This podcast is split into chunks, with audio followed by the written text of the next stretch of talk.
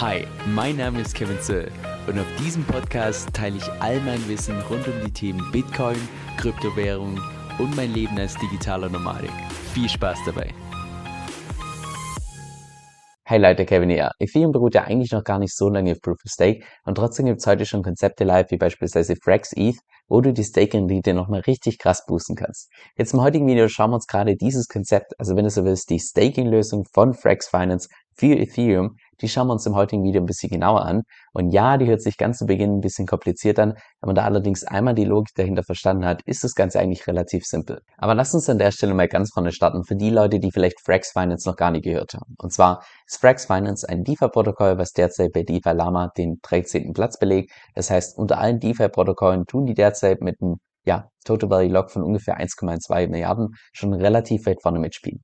Wirklich bekannt ist Frax Finance allerdings primär für seinen Stablecoin, der ebenfalls Frax heißt. Das ist der zweitgrößte dezentrale Stablecoin nach DAI und das Besondere in diesem Stablecoin ist eben, dass er nur teilweise gedeckt ist und zum anderen Teil algorithmisch bestimmt ist. Aber ich würde auch mal behaupten, dass dieses Projekt im Allgemeinen in den letzten paar Monaten im Vergleich zu anderen DeFi-Protokollen wirklich unglaublich Gas gegeben hat. Mit einerseits FragSwap, was die veröffentlicht haben, das ist im Prinzip so eine Art dezentrale Exchange, die Möglichkeiten bietet, die davor noch keine andere DEX entsprechend geboten hat. Danach kam dann entsprechend Fraxland. Also wenn du so willst, ist das so eine Art Borrowing-Version. Also es geht dann so Richtung MakerDAO, Aave, alles, was man dort machen kann, kann mittlerweile auch entsprechend, also nicht alles, aber zum Großteil, was man dort machen kann, dass man Kollateral als Sicherheit hinterlegt, dann Kredit aufnimmt und so weiter. Das kann man mittlerweile auch über Frax machen. Zusätzlich ist Frax auch einer der Big Player, gerade was Curve angeht, was Convex angeht, mit dem ganzen Voting Power und so weiter und so fort. Und das neueste Produkt, was die entsprechend gelauncht haben, ist jetzt tatsächlich Frax ETH. Und genau das schauen wir uns im heutigen Video ein bisschen genauer an. Und zwar wurde Frax ETH erst am 21. Oktober gelauncht. Das heißt, relativ jung, ein relativ kleines Baby, aber momentan ziemlich im Uptrenden und auch in der DeFi-Szene ganz groß diskutiert, weil die eben gewisse Aspekte vom Staking mit Ethereum teilweise komplett revolutionieren mit ihrem Konzept. Und das schauen wir uns heute ein bisschen genauer an. Aber zunächst mal, ich sag mal ganz high level, wie du dir im Prinzip die Staking-Lösung von Frax vorstellen kannst. Ich würde mal sagen, dass es ziemlich stark vergleichbar ist mit der Liquid Staking-Lösung von Lido, also derzeit dem größten Staking-Anbieter von Ethereum, wo du im Prinzip Staking mit Ethereum betreiben kannst, während du deine gestakten Ether in deiner eigenen Wallet hältst. Da brauchst du keinen eigenen Server betreiben, da brauchst du auch nicht dieses Minimum von 32 Ether haben und während der kompletten Zeit hast du im Prinzip deine eigenen Private Keys und damit auch die volle Kontrolle über deine gestakten Ether. Okay, an der Stelle stellt sich jetzt vermutlich die Frage, aber Lido Staking funktioniert doch eigentlich ganz gut. Warum brauche ich da jetzt noch eine andere Staking-Lösung? Deshalb lass uns mal ganz zu Beginn mit den Unterschieden starten zwischen Lido und Frax ETH. Und zwar ist es ja hier bei Lido so, wenn du hier Staking betreiben möchtest, dass du deine Ether eins zu eins umtauschen kannst in gestakte Ether. Das heißt, wenn du jetzt beispielsweise 10 Ether in deiner Wallet hast, könntest du die eins zu eins umtauschen gegen 10 ST ETH, also gestakte Ether. Und mit diesen gestakten Ether in deiner Wallet verdienst du automatisch diese ganzen Staking Rewards. Das heißt, Lido hat im Prinzip ein Ein-Token-Modell. Jetzt bei FraxETH ist es so, dass die ein Zwei-Token-Modell haben. Das heißt, zwei unterschiedliche neue Tokens. Wenn wir uns das mal hier im Dashboard ein bisschen genau anschauen, siehst du hier, kannst du deine ETH umtauschen in FraxETH. Und FraxETH ist im Prinzip nur so eine Art Wrapper für das normale Ethereum. Das heißt, das kannst du dir vorstellen wie so eine Art, ich sag mal, Stablecoin, der nicht an den US-Dollar gepackt ist, sondern an den Ethereum-Preis und preislich, ich sag mal, nahezu eins zu eins gleich ist wie das normale Ethereum. Damit du mit diesem Frax ETH jetzt allerdings tatsächlich Staking Rewards verdienst, musst du die zunächst noch umtauschen in S Frax ETH, also gestakte Frax ETH. Und ja, das hört sich ganz zu Beginn ein bisschen kompliziert an. Wir kommen allerdings gleich auf die Vorteile drauf zu sprechen. Eine Sache, die vielleicht hier noch erwähnenswert ist, und zwar, wenn du tatsächlich Frax ETH in S Frax ETH, also gestakte Frax ETH umtauscht, wann sind das Begriffe? dann ist es so, dass das Verhältnis nicht zwingend eins zu eins sein muss. Also nicht wundern, dass du da vielleicht für ein Frax ETH ein bisschen weniger bekommst, teilweise vielleicht sogar ein bisschen mehr bekommst, spielt an sich überhaupt keine Rolle, weil in dem Moment, wo du das dann irgendwann wieder zurücktauschst, bekommst du nicht nur dein eingezahltes Kapital, also deinen Einsatz wieder zurück, sondern auch noch zusätzlich die ganzen Staking Rewards. Das heißt, damit kaufst du im Prinzip nur ein Teil von einem großen Kuchen an diesem gesamten Staking Rewards. So, jetzt zur Funktionsweise. Und jetzt am besten aufpassen, weil durch diese Funktionsweise kannst du tatsächlich Frax Finance schaffen, dass die über einen langen Zeitraum viel höhere Staking Rewards anbieten können mit Ethereum im Vergleich zu jedem anderen Anbieter, inklusive Lido, inklusive der ganzen CFI-Plattform und so weiter. Und zwar, angenommen, du hast jetzt beispielsweise hier deine Ether in deiner Wallet und du möchtest mit denen über Frax Finance Staking betreiben, ist ja der Prozess, den wir gerade schon durchgegangen sind im Dashboard der, dass du zunächst mal deine Ether umtauscht in Frax ETH und dann diese Frax ETH umtauscht in S Frax ETH, also gestakte Frax ETH Und sobald du die in deiner Wallet hast, bekommst du dann regelmäßig die ganzen Staking Rewards von Ether entsprechend ausgezahlt. So, was jetzt auf Protokollebene allerdings im Hintergrund passiert ist, spätestens dann oder beziehungsweise genau zu dem Zeitpunkt, wo du deine Ether umtauscht in diese Frax ETH, gehen die zu dem Zeitpunkt schon zu 100% in Staking damit. Das heißt, das Protokoll geht schon mit diesem Frax ETH entsprechend in Staking und weil die eben mit diesen Frax ETH in Staking gehen, geben die diese ganzen Staking Rewards an die ganzen Leute über, die diese S-Frax ETH Token entsprechend halten. So angenommen, dein Freund, nennen wir mal Paul, möchte ebenfalls mit Ether über Frax Finance ein passives Einkommen aufbauen. Was könnte er also machen? Er tauscht seine Ether um in Frax ETH, geht allerdings dann nicht in Staking damit, sondern beispielsweise in den Liquidity Pool bei Curve, wo er dann Liquidity Rewards entsprechend bekommt. Das heißt, er ist entsprechend happy, er sein passives Einkommen über Curve bekommt.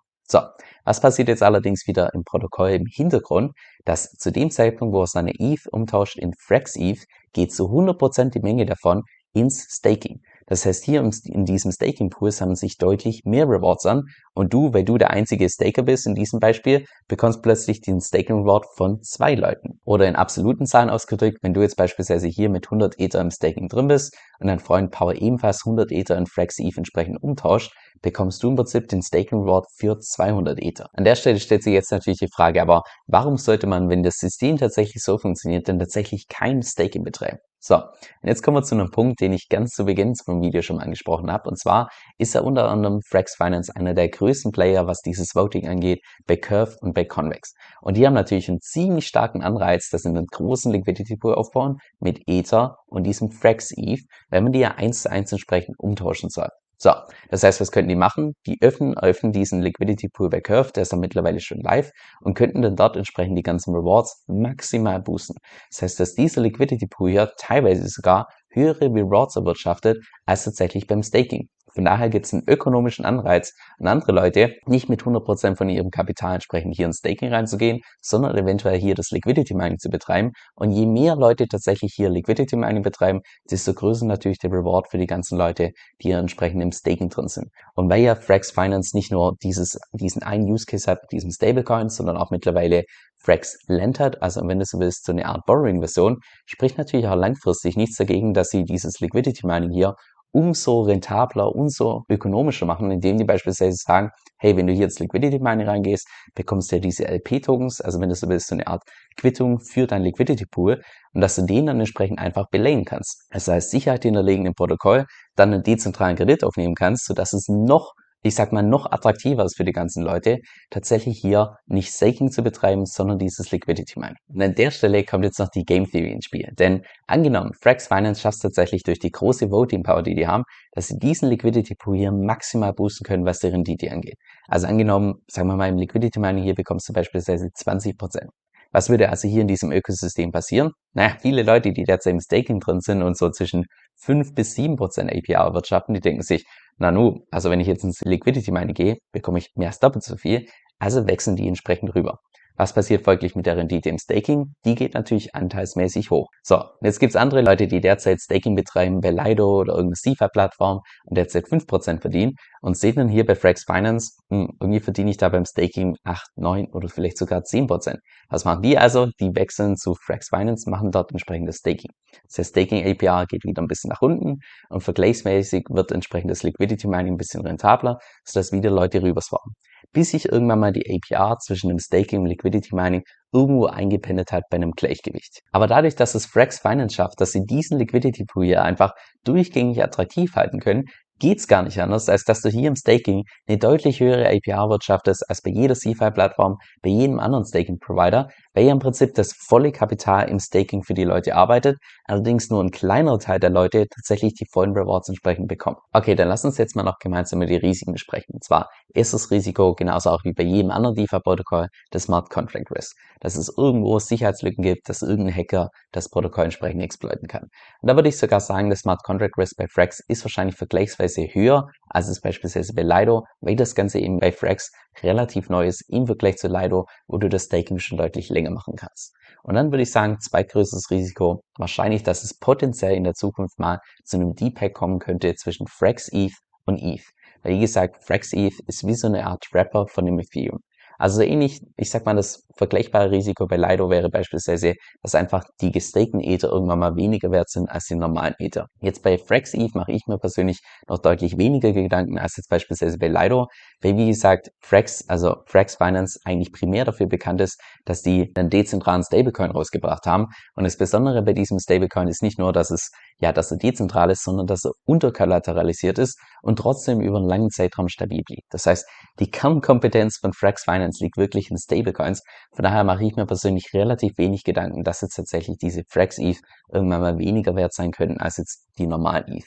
Weil selbst bei, ich sag mal, dem Crash von Terra Luna beziehungsweise dem USD, selbst während diesem Zeitpunkt ist der Stablecoin von Frax Finance komplett stabil geblieben. So jetzt zu meinem persönlichen Fazit. Also ich finde es einfach raffiniert, wie Frax Finance es schafft, dass die beim Staking mit Ethereum eine deutlich höhere APR anbieten können als sämtliche anderen Anbieter ohne dass sie einen separaten Token dafür launchen, der inflationiert wird oder sonst was, sondern einfach nur auf Grundlage von denen im Konzept. Also es ist schon relativ raffiniert. Das ist so ähnlich wie beispielsweise diese Chicken Bonds bei Liquidity, die also von der Funktionsweise her natürlich komplett anders sind, aber auch da tun die im Prinzip keinen neuen Token rausbringen, der inflationiert wird und so weiter.